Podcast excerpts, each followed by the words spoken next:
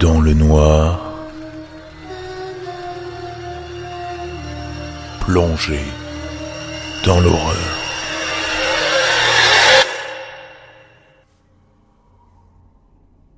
Bonsoir à tous, bienvenue dans ce quatorzième épisode, cette quatorzième réunion du frisson.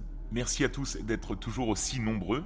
Aujourd'hui, comme vous l'avez vu dans le titre, nous allons parler d'une dame en noir, un épisode plus tourné paranormal, fantomatique, une longue histoire qui fout les chocottes. Puis à la place du témoignage, je vais innover pour cet épisode, je vais vous proposer une petite histoire, une histoire d'horreur toujours, que vous pourrez facilement apprendre et raconter à vos amis, à votre famille, lors d'une soirée par exemple où vous souhaiteriez leur faire peur tout simplement. Et dans la dernière partie, je vous recommanderai, comme d'habitude, de quoi bien flipper cette semaine.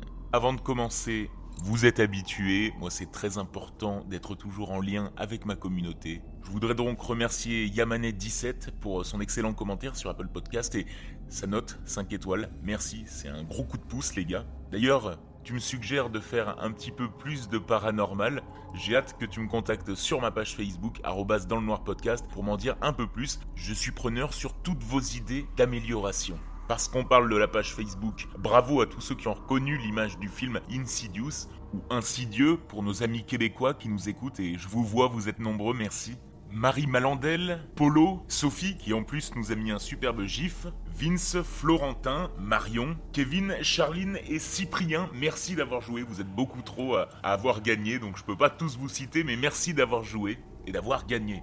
Un film sorti en 2010 par James Wan et qui aujourd'hui a été largement décliné dans un chapitre 2, un chapitre 3 et un dernier film qui s'intitule La dernière clé qui est sorti en 2018 un film d'horreur de James Wan qui est connu aussi pour avoir réalisé entre autres certains sauts, Conjuring et pour Aquaman. Dernière chose, et après promis on commence, merci à Lorraine qui m'a soutenu sur Patreon et qui devient donc de fait ma patronne. C'est super important pour moi, merci Lorraine. Je n'en dis pas plus, prêt à plonger dans l'horreur avec cette histoire fantomatique, énigmatique sur la Dame en Noir, dans le noir, faites face à l'horreur.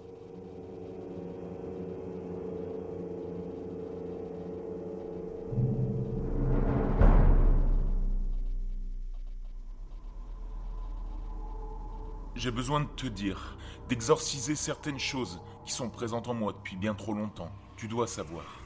Tout a commencé quand j'avais 12 ans.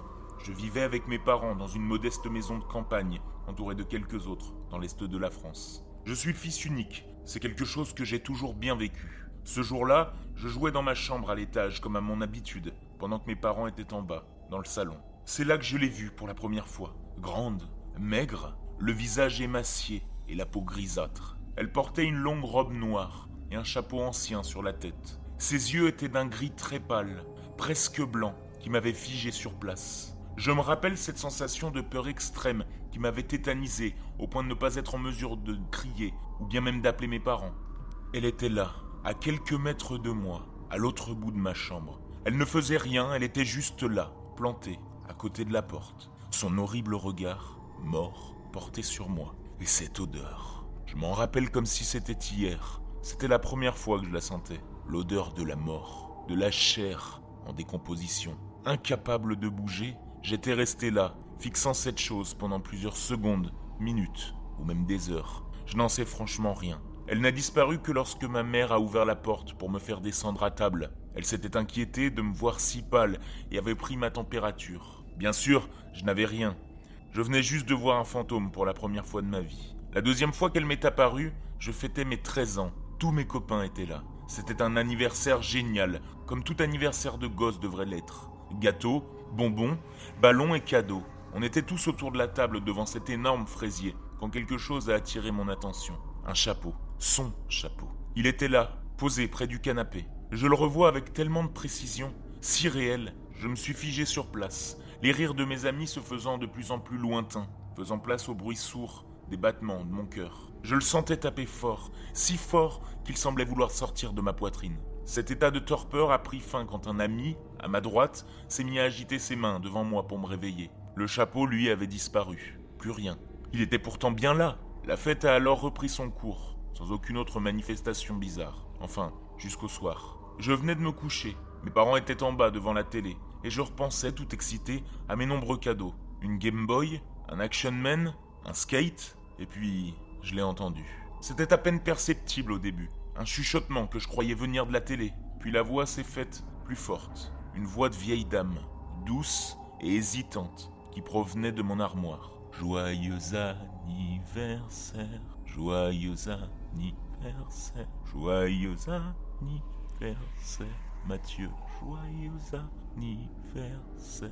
La télé bourdonnait toujours en bas, et moi j'étais là, tétanisé dans mon lit, incapable de bouger ou d'appeler mes parents. Je ne pouvais que fixer mon armoire, priant de toutes mes forces pour que ceux qui s'y trouvaient disparaissent à tout jamais. Je n'ai pas dormi de la nuit, bien que rien d'autre ne soit passé par la suite. L'année d'après s'était déroulée normalement. La vieille dame ne s'était pas manifestée. Je pensais être débarrassé d'elle et mettais même ce qu'il m'était arrivé sur le compte de mon imagination débordante. C'est en tout cas ce dont j'essayais de me convaincre. Mais ce jour-là, au lycée, j'ai compris que j'avais tort. Je venais de terminer le cours de gym avec la classe et filais au vestiaire récupérer mes affaires. Ne trouvant pas ma veste, je m'y suis attardé un peu plus longtemps, tandis que mes amis avaient déjà rejoint la cour de récréation. Persuadé de l'avoir mise dans mon sac, je l'ai entièrement vidée à sa recherche. Mais elle n'y était pas. Sûrement un élève un peu farceur. J'ai remballé le tout quand un bruit a attiré mon attention. Un bruit de verrou qui provenait des toilettes. Sur le moment, j'ai pensé que l'élève en question était toujours là, à épier ma réaction. Ce n'est que quelques secondes plus tard j'ai compris que ce n'était pas un élève. Une voix mélancolique, à peine perceptible,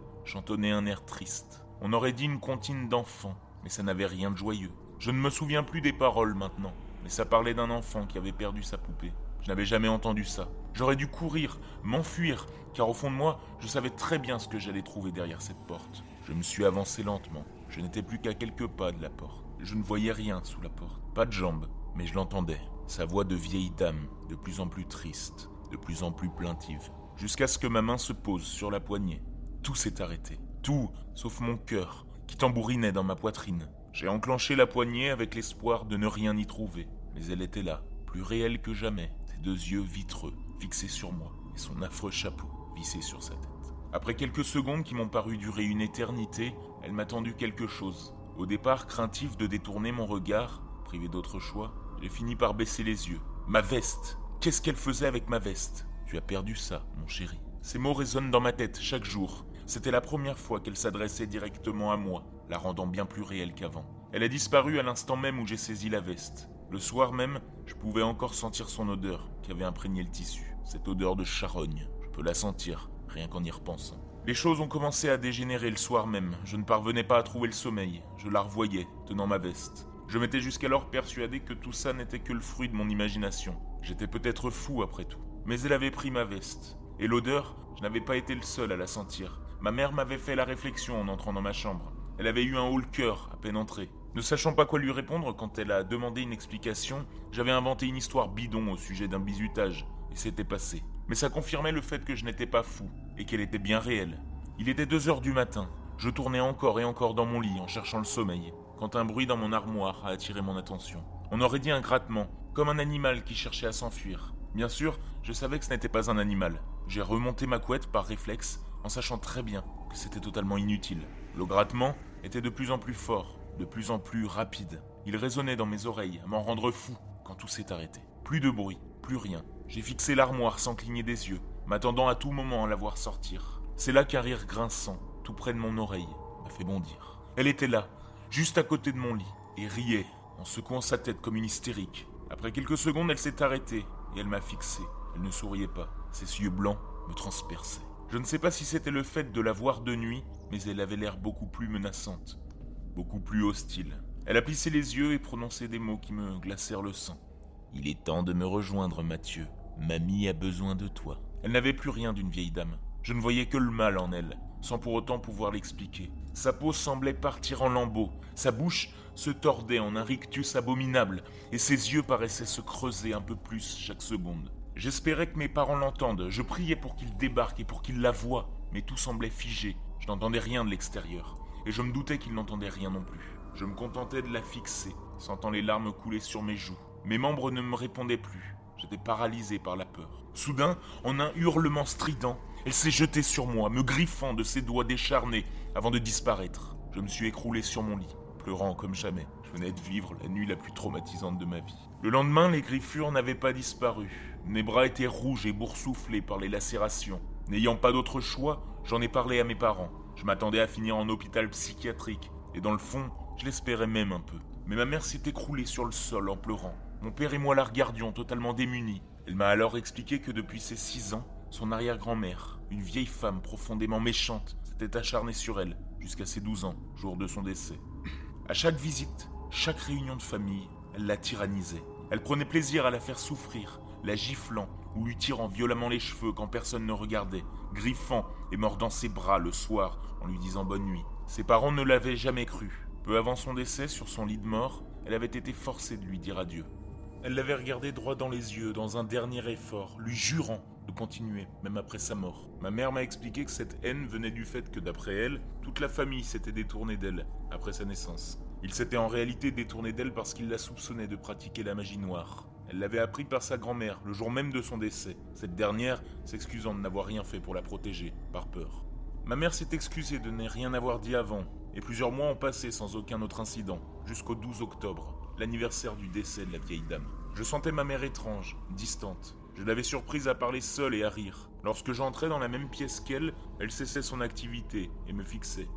Sans rien dire, sans rien faire d'autre que de me fixer. Je sentais dans mes tripes que quelque chose ne tournait pas rond. Mon père était parti la veille en conférence sur Paris avec ce qui semblait être ma mère. Le dîner s'était passé dans un silence pesant. Ma mère me fixait, en souriant, sans même toucher à son assiette. À la fin du repas, j'étais monté dans la chambre, après avoir débarrassé mon assiette. Au bout de quelques minutes, je l'ai entendu monter les escaliers, une marche après l'autre, comme une personne en difficulté. Mon sang n'a fait qu'un tour quand elle s'est mise à chantonner. C'était la même comptine que la vieille dame, et cette fois, les paroles étaient parfaitement audibles. Viens mon petit, n'aie pas peur de mamie. Ta poupée est perdue car mamie l'a pendue. Dis-toi bien qu'un jour, ce sera ton tour. Ma mère est finalement arrivée devant ma porte. Ses yeux étaient blancs, mais elle me fixait en riant. Elle s'est approchée de moi en dansant, toujours en riant, puis s'est arrêtée à ma hauteur, plongeant ses yeux dans les miens. Ce qu'il s'est passé ensuite me hantera à jamais. De sa voix grinçante, elle m'a chuchoté que jamais personne ne se débarrasserait d'elle, qu'elle entrait toutes les générations de cette famille maudite. Elle s'est alors subitement redressée et a couru jusqu'à la fenêtre de ma chambre. Je n'ai pas eu le temps de l'empêcher d'enjamber la rambarde. Quelques secondes plus tard, elle s'était écrasée au sol, quatre étages plus bas. La police a conclu un suicide et j'ai été placé deux ans en psychiatrie suite à ce traumatisme. Il ne m'est plus apparu par la suite. Aujourd'hui, j'ai 27 ans. J'ai 27 ans et j'ai peur, comme je n'ai jamais eu peur auparavant. Je suis papa d'une petite fille de deux ans et je sais que tout va recommencer. Elle est là, elle me fixe. Je peux sentir son odeur. Je peux sentir sa présence derrière mon épaule. J'entends son rire et sa comptine affreuse. Je suis désolé mon amour, je te laisse avec notre fille. J'espère que tout s'arrêtera ce soir, avec moi. La victime, suicide par balle, a été retrouvée allongée au sol, tenant cette lettre contre son cœur. Le soir même, son épouse a affirmé entendre une vieille dame chanter dans le babyphone.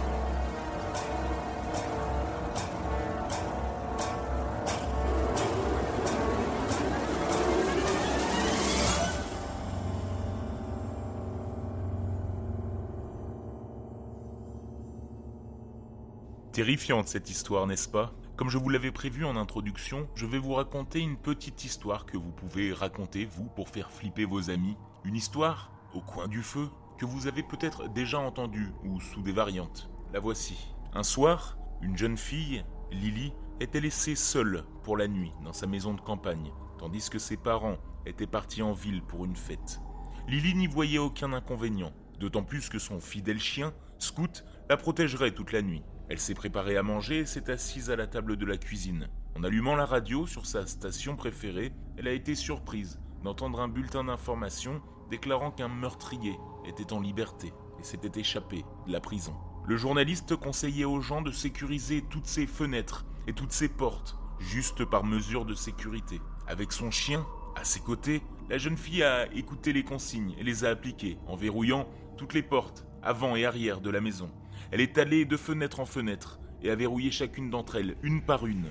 Elle s'est rassurée en se disant que son fidèle chien serait là pour elle et que ses parents seraient bientôt de retour à la maison de toute façon. Lily a donc passé une soirée plutôt agréable et paisible et a finalement décidé, vers 11 heures du soir, qu'il était temps de se coucher. Elle monta les escaliers de sa grande chambre et se glissa sous la grande couverture chaude de son lit. Avant de fermer les yeux, elle a passé sa main sous le lit et a obtenu une dernière léchouille de son petit chien scout. Elle le faisait chaque nuit car cela la réconfortait. Peu de temps après, elle s'est réveillée au son d'un grattement à la fenêtre de sa chambre. Elle regarda la fenêtre et se rappela que toute la maison était verrouillée, fermée, qu'elle était totalement en sécurité. Elle a passé la main sous son lit et a senti la langue rassurante et baveuse de son chien se poser sur la paume de sa main. Elle a soupiré et s'est rendormie. Une heure plus tard environ, elle s'est assise dans son lit. Elle avait entendu des bruits de pas dans le couloir. Elle s'est vite glissée hors du lit pour voir si ce n'était pas juste ses parents qui revenaient de leur fête. Ne voyant rien, elle est partie retourner se coucher. Alors qu'elle s'apprêtait à mettre la main sous le lit, elle a entendu un bruit de goutte à goutte, suivi de quelques pas. Elle est descendue dans la cuisine et a fermé les robinets. Ce n'était sûrement pas la source du goutte à goutte. Elle a monté les escaliers s'est mise au lit. C'est idiot, s'est-elle dit. Je ne fais probablement qu'imaginer des choses. Elle a posé sa main sous le lit et a senti son chien, rassurant, lui lécher la main. Une heure plus tard, elle s'est réveillée de nouveau. Un peu énervée, aussi angoissée à ce moment-là, elle a sauté hors du lit. Les gouttes ne venaient pas de la cuisine. Elles devaient donc venir de la salle de bain. Elle s'est glissée le long du couloir et est entrée dans la salle de bain. Elle a tâtonné le long du mur avec sa main gauche, à la recherche de l'interrupteur. Elle a allumé la lumière et s'est stoppée net. Une flaque de sang s'était formée sur le carrelage de la salle de bain, avec un écoulement continu, du goutte à goutte, alors que le sang du chien touchait le sol. Quelque chose sur le mur a attiré son attention. Avec le sang du chien, il était écrit Les humains aussi peuvent lécher.